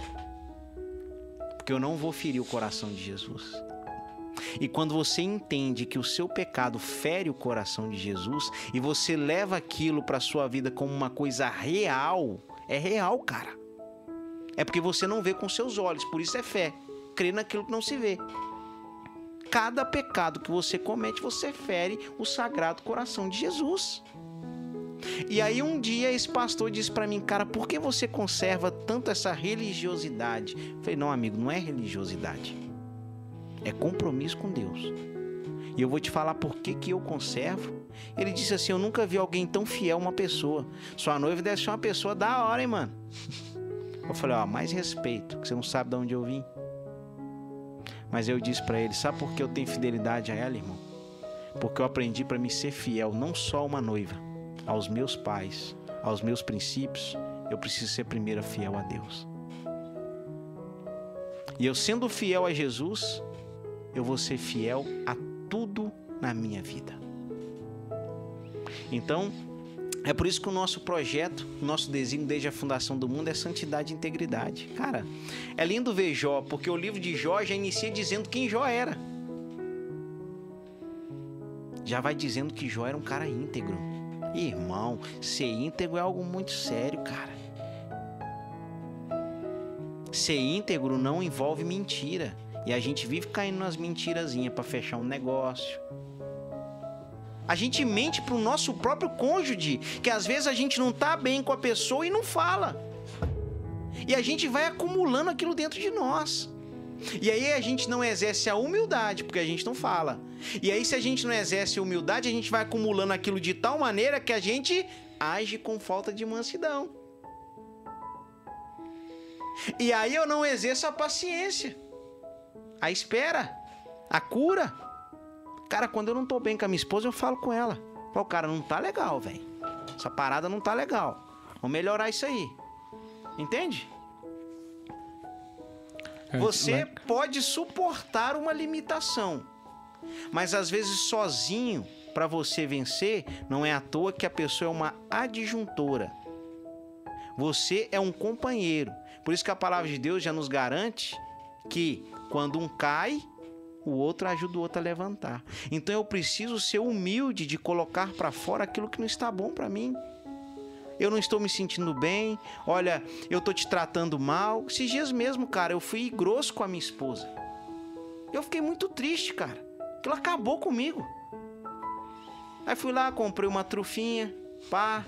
Falei, vou agradar quando chegar em casa. Quando eu cheguei em casa, eu não dei a trufa para ela. E não é mentira, irmão. Mentira é do diabo. Eu não tenho compromisso com o inimigo, eu tenho compromisso com Deus. A trufa está até hoje na bancada da cozinha lá de casa. Sabe por quê? Ela falou que trufa é essa. Eu não falei para ela. Vou te falar por que, que eu não falei para ela. Eu cheguei em casa e falei, cara, eu não posso pedir perdão dando uma trufa e tudo certo. Não enquanto não brotar de dentro de mim um arrependimento profundo do que eu fiz, eu não vou estar pleno curado com isso. E quantas vezes no meu relacionamento era simplesmente não me desculpa aí, me perdoa. Eu aprendi que perdão você pede da boca para fora, arrependimento brota de dentro para fora. E a gente precisa ser sincero, eu não estou preparado para arrepender do que eu fiz. Eu posso te pedir perdão, mas eu vou voltar a fazer, cara em algum momento meu aí de desacerto no trabalho, alguma coisa, eu vou voltar a fazer. Agora, se eu arrepender, eu tenho certeza que eu não volto a fazer. Aí entra a base, o Senhor. Salmo 51. Davi clama ao Senhor misericórdia dos pecados dele. Salmo 51 na Bíblia CNBB, né? Outras traduções, Bíblia Ave Maria, por exemplo, Salmo 50. Davi clama ao Senhor misericórdia dos pecados dele. Pecou grave. Mas ele apresentou três coisas que a gente precisa aprender para o nosso relacionamento, cara. A primeira coisa que ele apresentou: eu reconheço as minhas transgressões. Olha a humildade. Ele reconheceu o pecado. A segunda coisa, ele apresenta a sinceridade do coração. Nós precisamos ser sinceros, cara. Tem pessoas se auto-sabotando todos os dias vivendo com relacionamentos, ao invés de ser sincero para o outro, vai acumulando, acumulando, acumulando. Quando vê, estoura, já não acredita mais no relacionamento, entra aquilo que nós falamos: ah, não quero saber mais de ninguém, não tem ninguém que é fiel, não tem ninguém que ama, não tem ninguém que respeita, então eu vou viver minha vida. Aí parte da liberdade para libertinagem. Isso é muito sério, cara. Então nós precisamos ser sinceros. E a terceira coisa que Davi apresenta: o arrependimento do coração, porque ele diz assim: Tu não desprezas, ó Deus, um coração contrito e humilhado. Cara, contrito e humilhado, o pecado me põe em condição de humilhação, cara. E se eu não me humilho diante do Senhor em primeiro lugar, eu não tenho a capacidade de me humilhar e ser humilde diante da outra pessoa. A trufa está lá até hoje. Porque a hora certa, eu vou dela a trufa, mas dizer para ela: eu me arrependi da palavra que eu usei com você. E não foi nada assim também estrondoso, não, mas me incomodou. Porque eu prego a palavra de Deus. E aí entra, é muito louco, cara. Quem vive uma vida espiritual, a vida espiritual, o acompanha. Olha o tema que me deram para pregar esses dias.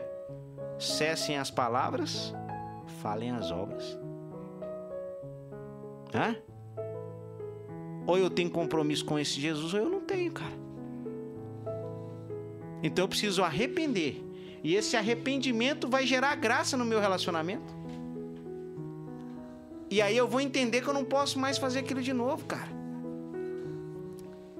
Ela já falhou comigo várias vezes também. E nós sempre tivemos esse diálogo. Eu disse para ela: o dia que você não estiver me suportando mais, fala para mim.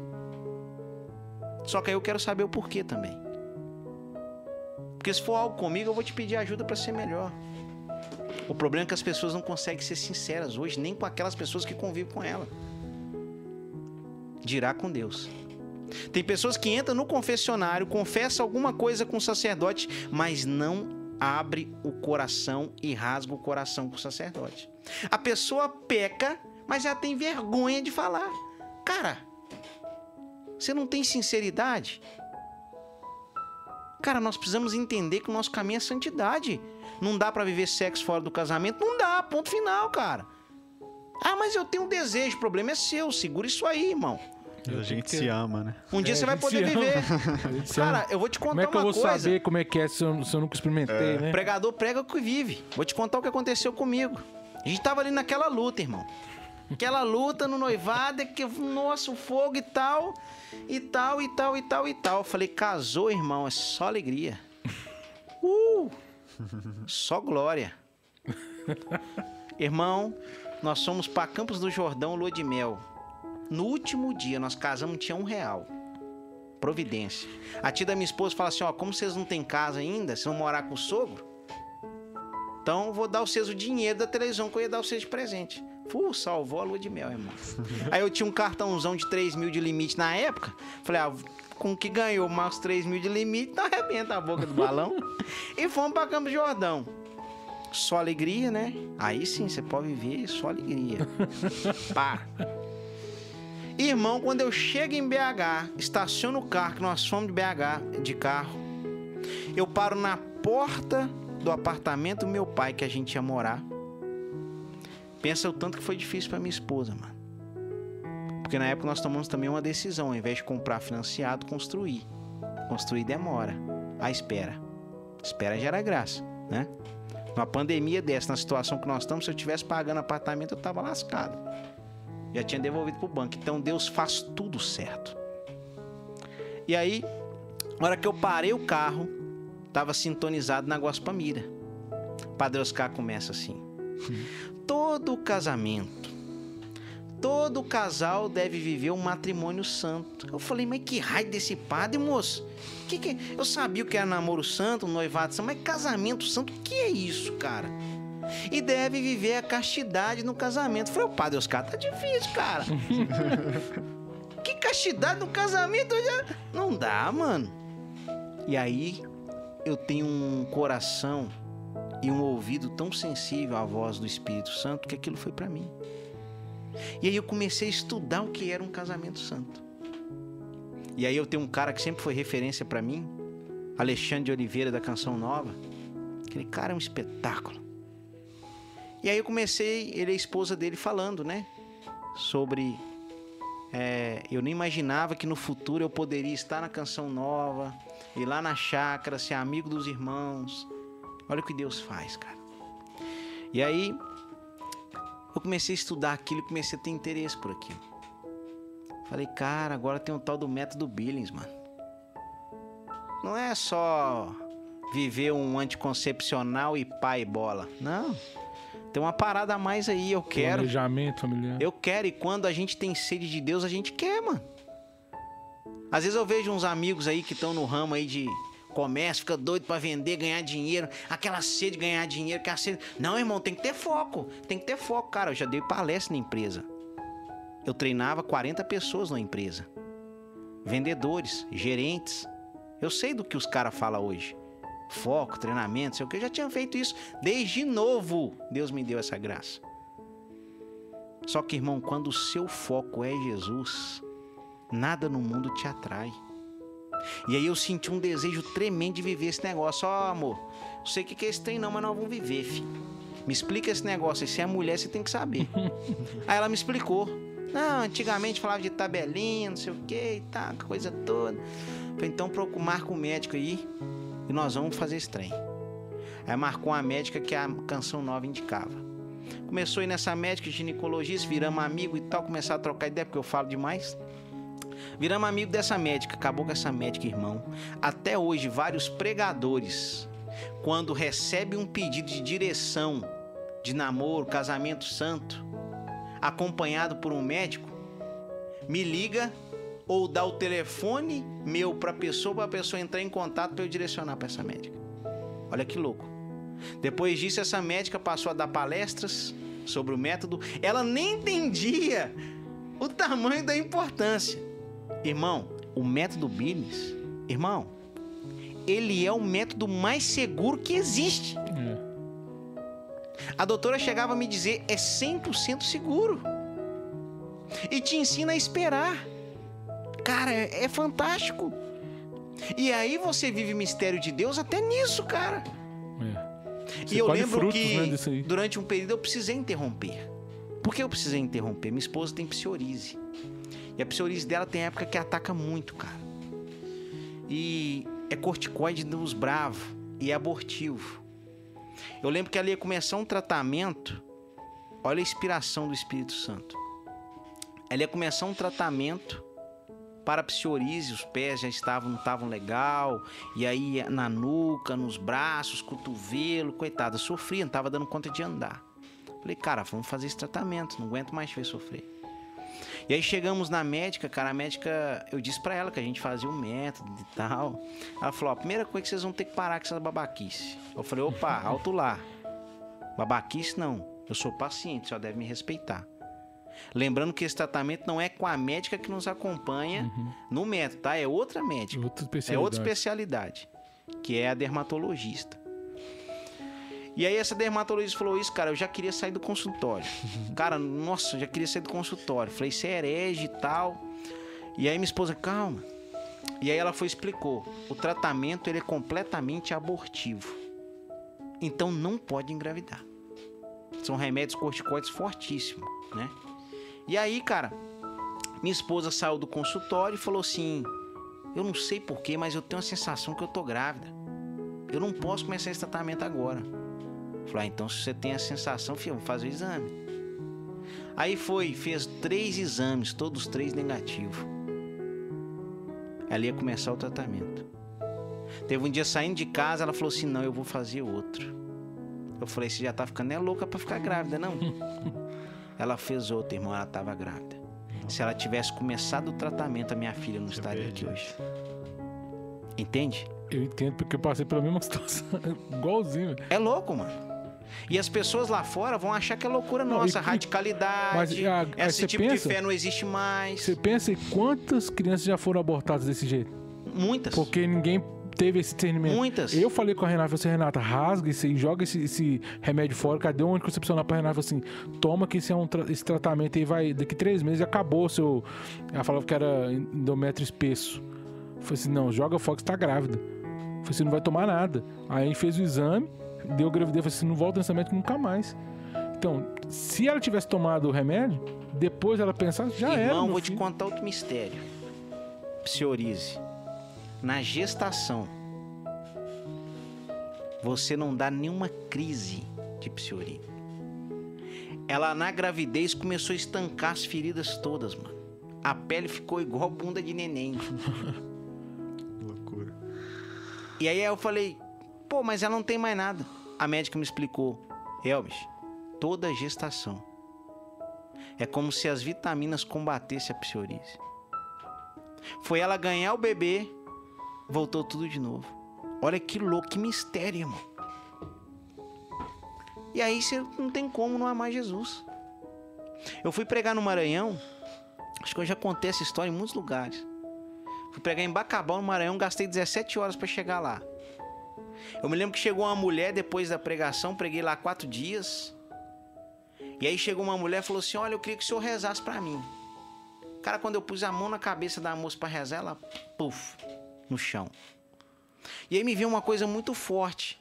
E como a gente, por discernimento, não põe a mão na mulher, pedi uma serva lá, falei: Olha, você vai pôr a mão na barriga dela e vai orar no útero dela. É o meu sentimento. Eu vou ir almoçar e volto. Fui almoçar, cara. Fui almoçar num restaurante lá, beleza, voltei. Essa moça falou assim: Olha, a moça falou que você falou para orar no meu útero. Como que você sabe? Eu falei: Sei de quê, moça? Eu não posso ter filho. Já fui em todos os especialistas de São Luís, que é capital, e todos disseram que eu não posso engravidar. Falei: Me faz um favor. Confessa teus pecados com o padre, que o padre está atendendo confissão. Depois você volta que eu resto para você. E aí ela foi confessar, demorou lá e nisso começou a minha pregação. E aí eu acabei de pregar, então ela acompanhando e tal. Acabou, eu fui orar para ela de novo, ela paf de novo. E aí beleza, acabou esse dia, fui embora, no outro dia eu voltei, que eu preguei nesse mesmo evento. Orei por essa mulher de novo. Ela já estava com outro olhar. Já não estava mais com olhar de choro, já estava diferente. Já tinha tirado aquele olhar de morte e dado um olhar de vida. Eu falei, Deus fez algo aí. Beleza, vim embora para Belo Horizonte tal, tocando a minha vida. Uns 60 dias depois, a moça que me chamou para ir lá me manda mensagem. Você tá sentado? Falei, não, mas pode falar. Sabe aquela moça que a gente rezou e tal, só para rezar no outro? Falei assim, pois é, ela tá grávida e para honra e glória do Senhor, até o marido dela queria abandonar ela porque ela não podia dar filho para ele, está com ele, com ela e eles frequentam o grupo de oração hoje. Mano, não vou amar um Deus desse? Aí entra aquilo que você falou. Só um louco, mano. É. Entende? Então, assim, entenda que a sua vocação ela é em primeiro lugar. Se você tem compromisso com Jesus, você tem compromisso com a sua vocação. Se a sua vocação for o matrimônio, você vai viver com excelência. Se a sua vocação for o sacerdócio ou o celibato, você vai viver com excelência. Mas se você não tiver compromisso com Jesus, você não vai ver com excelência nenhum deles. Exatamente. Entende? Então, em primeiro lugar, é a sua vocação. A sua vocação, ela parte primeiro de um compromisso com Jesus. Quando você tem compromisso com Jesus, você já tem compromisso com a sua vocação mesmo sem saber qual será a direção.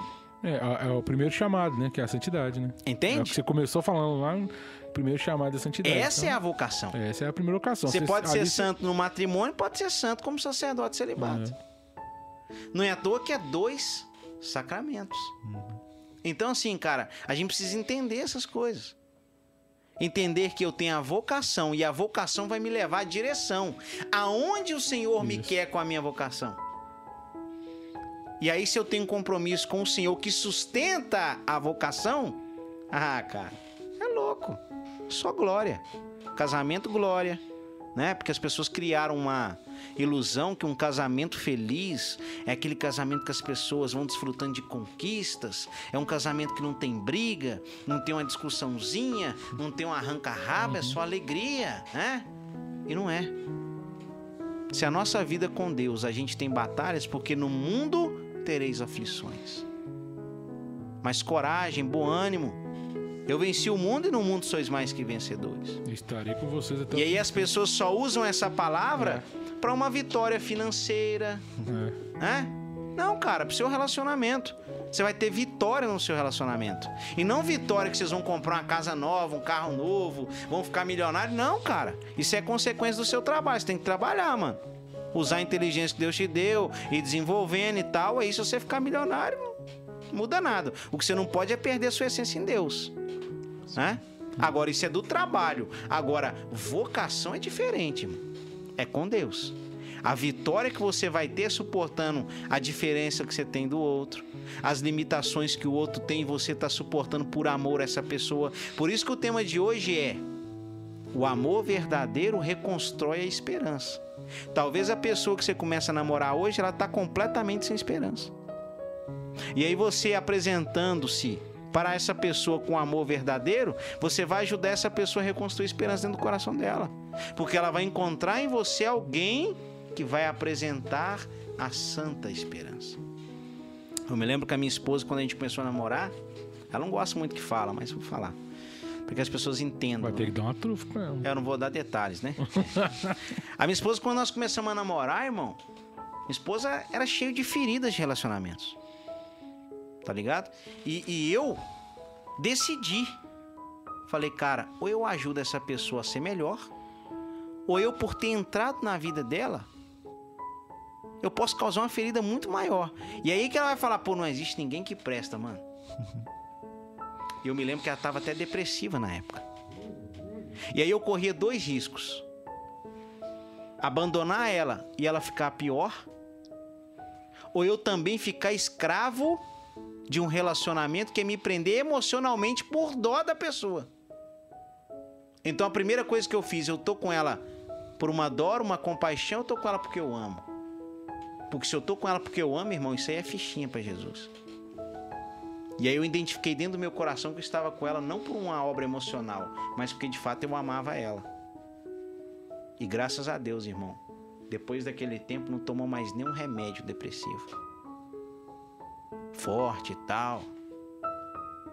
Tem hora que eu lembro que a gente discutia, às vezes ela chorava. Hoje a gente discute, mas vem pra cima, mano. Aí eu olho e falo, agora ela tá ficando da hora. Então, é essas coisas que a gente tem que observar, velho. E eu cometi um erro muito grave na minha vida. Por a gente ir convivendo na igreja, a gente tem um hábito de observar pessoas que são referências para nós. E aí você vai perdendo a sua essência. Você não pode perder a sua essência. Porque às vezes a sua essência é de Deus, mano. E eu descobri que no meio da caminhada, às vezes até pregando, eu estava sendo muitas vezes quem eu não era. E quem eu era era mais de Deus muitas vezes que a pessoa que eu estava sendo. Cara, porque eu não tenho nenhum testemunho assim miraculoso, uma coisa muito desastrosa. Eu sempre fui um cara de boa, mano. Um cara de boa com as pessoas, sempre fui tranquilo, sempre ouvi a minha tia falando de Jesus para mim, sempre fui na igreja. Muitos amigos meus que estavam em caminhos errados, eu que levava eles na missa todo domingo. Eu fiz o meu crisma. Então eu sempre tive essa inclinação em Deus. E eu achava que eu era ruim só por ter convivido com pessoas que estavam vivendo o contrário. Então eu estava me enganando por aquilo que as pessoas falavam para mim. A minha família falava assim: ó, diga com quem tu andas que eu te direi quem tu és. Irmão, você pode estar no meio de lobo, mas se você nasceu para ser santo, você vai ser santo no meio de lobo. Porque o Senhor envia as ovelhas no meio de lobos. O que importa é você fazer diferença naquele lugar. E aí eu fui entender, eu tô deixando de ser quem eu sou. Eu tô tendo muita posturazinha que não sou eu, cara. Eu vou ser eu. Eu quero viver a santidade. Eu quero viver a minha inclinação em Deus. Não tô preocupado com o que as pessoas pensam. E a gente tem mania de se preocupar com isso. Eu vejo muitos irmãos na igreja hoje que tem uma preocupação com o que o outro vai falar, com o que o outro vai pensar. Irmão, se a tua integridade permanecer intacta em santidade, fale o que quiser. O Senhor está tão feliz com você no céu porque você tem conservado seu corpo em santidade. Uhum. E é isso que importa. Não é a aparência que você manda pro outro. O que importa é aquilo que você pratica. São aquilo que Santo Antônio, martelo dos heréis, fala. Cesse as palavras. Não adianta você ficar falando de Jesus, ensinar sobre Jesus, se você não põe em prática. Agora, se você põe em prática, as obras falam por você. As pessoas vão perceber Jesus em você. Então, assim, isso é muito sério, cara. Muito sério. Você não pode perder a sua identidade em Deus. O que você precisa é renunciar o pecado, aquilo que te afasta de Deus. Porque tem muita gente que muda na forma de falar, mas não abandona o pecado. Tá bem com todo mundo, mas não abandona o pecado. O cara frequenta JC, mas está vivendo o pecado. O cara tá vivendo sexo fora do casamento, e aí ele vai no encontro fim de semana, e aí tem uma missa, o sacrifício vivo de Jesus. O cara sai de lá e vai fazer merda. Então, peraí, velho, que valor que você dá pro Cristo crucificado no altar? Irmão, é Cristo crucificado no altar, velho. Padre Pio já dizia, né? Se as pessoas entendessem o valor de uma Santa Missa, precisaria força de segurança para conter as pessoas, velho. Ele falava que o mundo pode viver sem o sol, né? Entende? Mas sem a missa. São João Maria Vianney, um domingo sem missa é uma semana sem graça. Só que as pessoas, cara, estão lendo isso aí e não, não acreditam. Ah, tá. Desacralizou muita coisa, né? Entende? E assim, não tô falando de gente externo pagão, não, porque o pagão é É pagão. pagão, é. Eu tô falando de gente batizada que vai na igreja e vive o seu próprio ego. Os peixinhos, os do aquário aqui. Cara, e vou te dizer uma coisa: ser de Deus, no tempo que nós estamos vivendo, na sociedade, é difícil. É. Esses dias eu disse pros caras, pros caras pregar o Brasil inteiro, irmão, vivendo em comunidade, é sopa. É mamão, irmão. Uhum. Você não tem convívio com a sociedade. É. Agora vai ser santo no seu trabalho. E São João da Cruz fala isso, meu claustro é o mundo, né? Vai ser referência no seu trabalho de santidade. Vai falar de castidade no É. seu trabalho.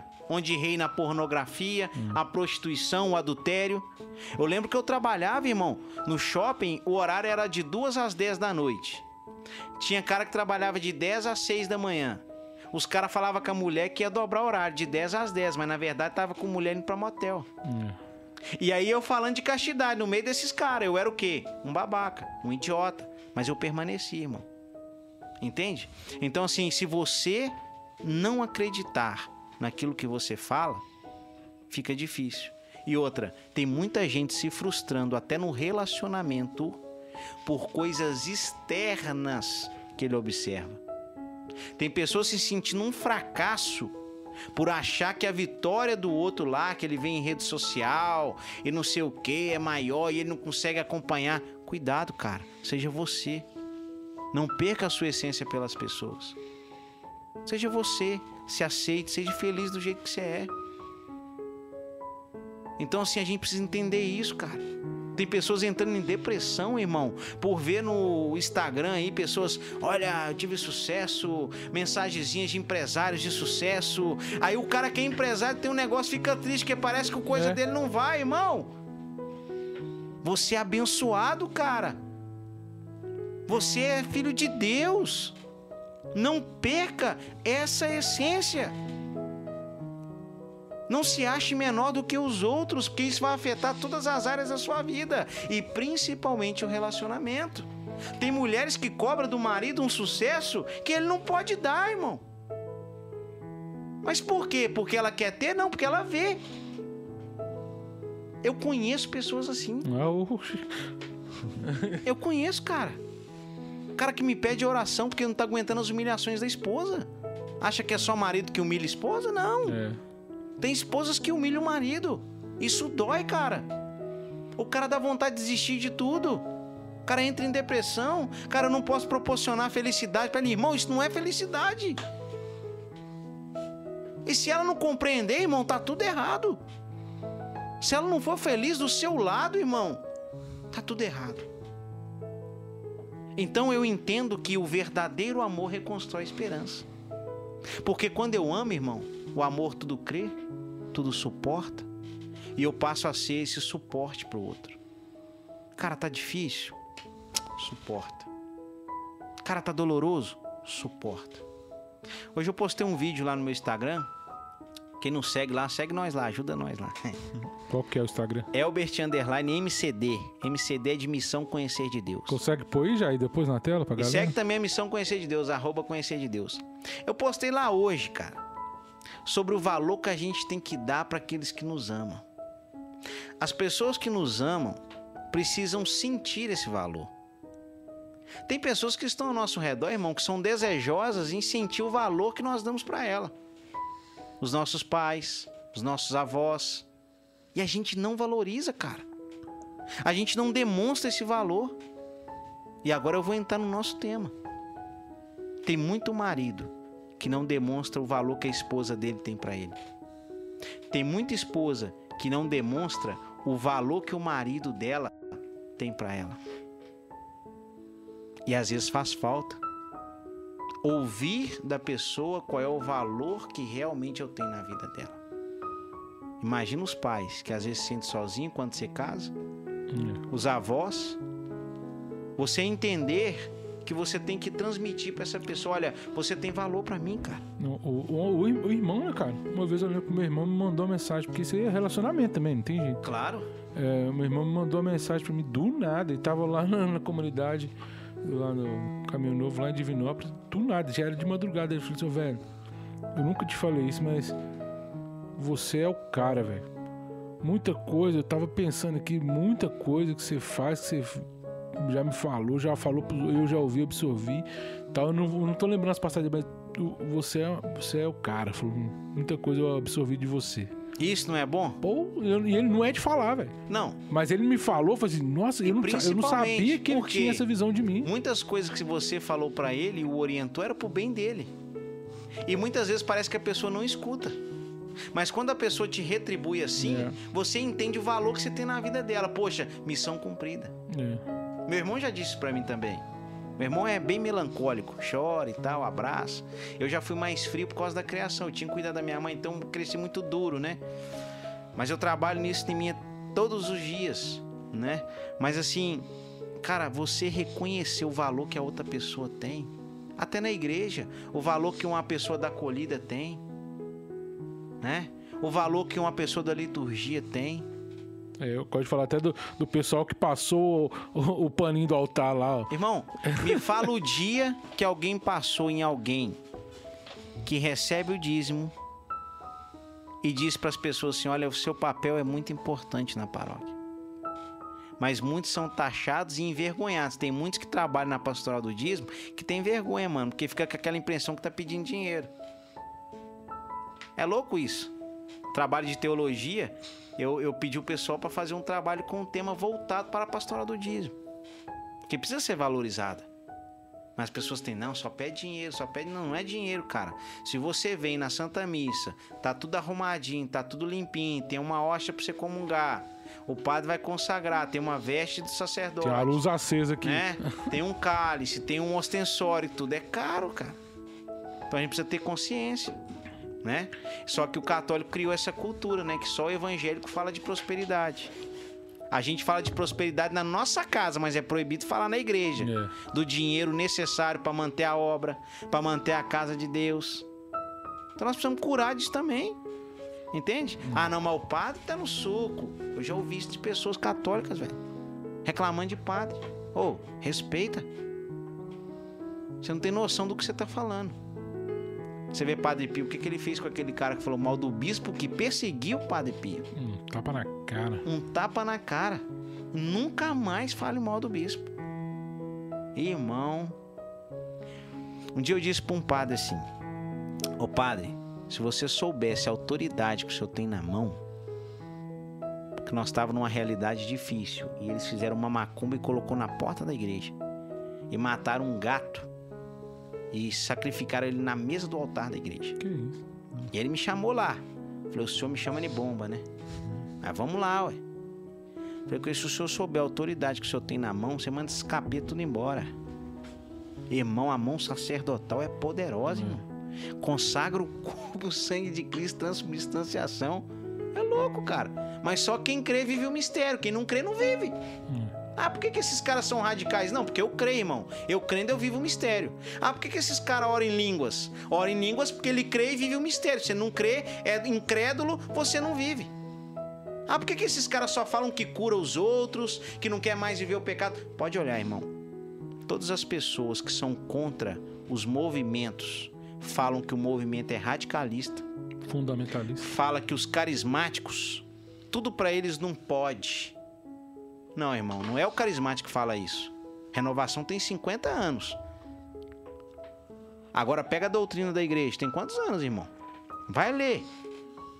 O negócio é que você não quer viver e tá criando sua própria teologia. Aí é diferente. É o mesmo papo, pode olhar. É. A Pode se identifica muito, né, Pedrão? É a mesma coisa que um "Hum". protestante fala, os católicos adoram imagem. É a mesma coisa. Aqueles católicos que querem viver sua própria libertinagem, questionando quem quer lutar contra o pecado. É a mesma coisa.